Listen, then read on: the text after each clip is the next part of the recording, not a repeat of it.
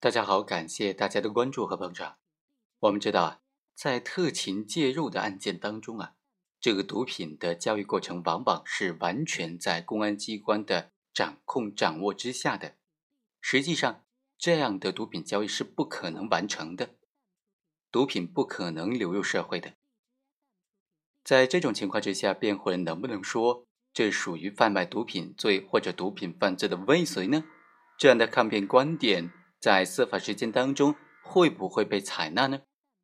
我们今天简单的来介绍一下这种情形。在王某涉嫌贩卖毒品一案当中，辩护人就提出了，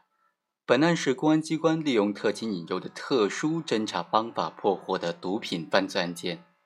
王某的贩毒行为自始至终都是在公安机关的掌控之下，不可能完成毒品交易的，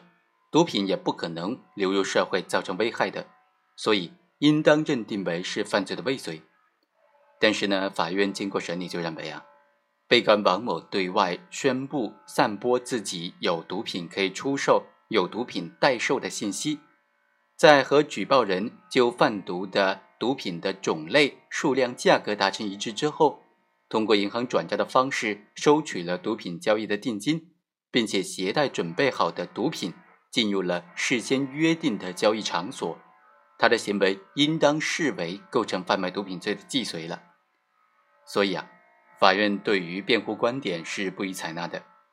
另外，辩护人还提出说，是因为对方这个林某某特勤人员主动联系自己，自己才会另外去找其他人要来毒品来贩卖的。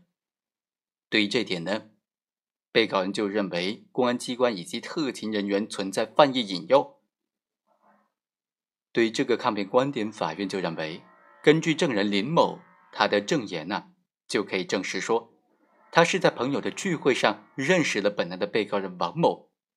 并且了解到了王某向外散布消息，说手头上有大量的毒品可以出售这个信息，